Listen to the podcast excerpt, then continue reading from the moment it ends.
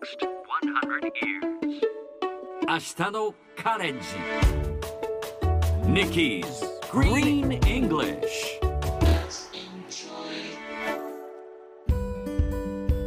Hi everyone! ここからは地球環境に関する最新のトピックスからすぐに使える英語フレーズを学んでいく Nikki's Green English の時間ですそれでは早速今日のトピックを Check it out! 家具量販店 IKEA は2021年10月までに充電式でないアルカリ電池を排除すると発表しました。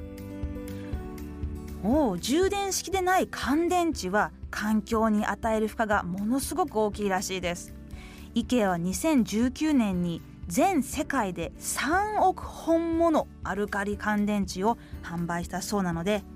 今回の排除で得られる効果はかなり大きいでしょうね。なお今回の排除の対象になっているのはアルカーリスクシリーズなどで現在 IKEA が販売している一部製品で使われている電池は対象外とのことでした。いつか全てのアルカリ電池が店舗から排除される日は近いかもしれませんね。さてこの話題を英語で言ってみるとこんな感じ。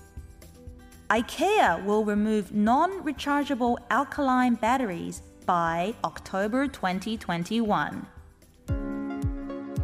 今日この中からピックアップするのは remove 排除するという言葉ですスペルは R-E-M-O-V-E もしかしたら学校で B から A を排除するという時は remove A from B というふうに習ったかもしれません。日本語の文法とは逆になるので要注意。例えばあなたまたカレーから人参取り除いているの？という時は Are you removing the carrots from the curry again? というふうに使います。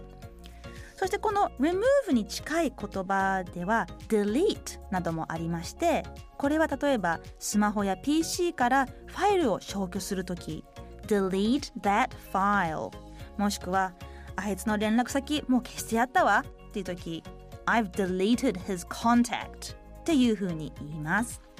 それではみんなで言ってみましょう Repeat after Nikki Remove Very good Remove Remove はいいい感じです Nikki's Green English 今日はここまでっかりと復習したいという方はポッドキャストでアーカイブしていますので通勤通学仕事や家事の合間にチェックしてみてくださいね See you next time!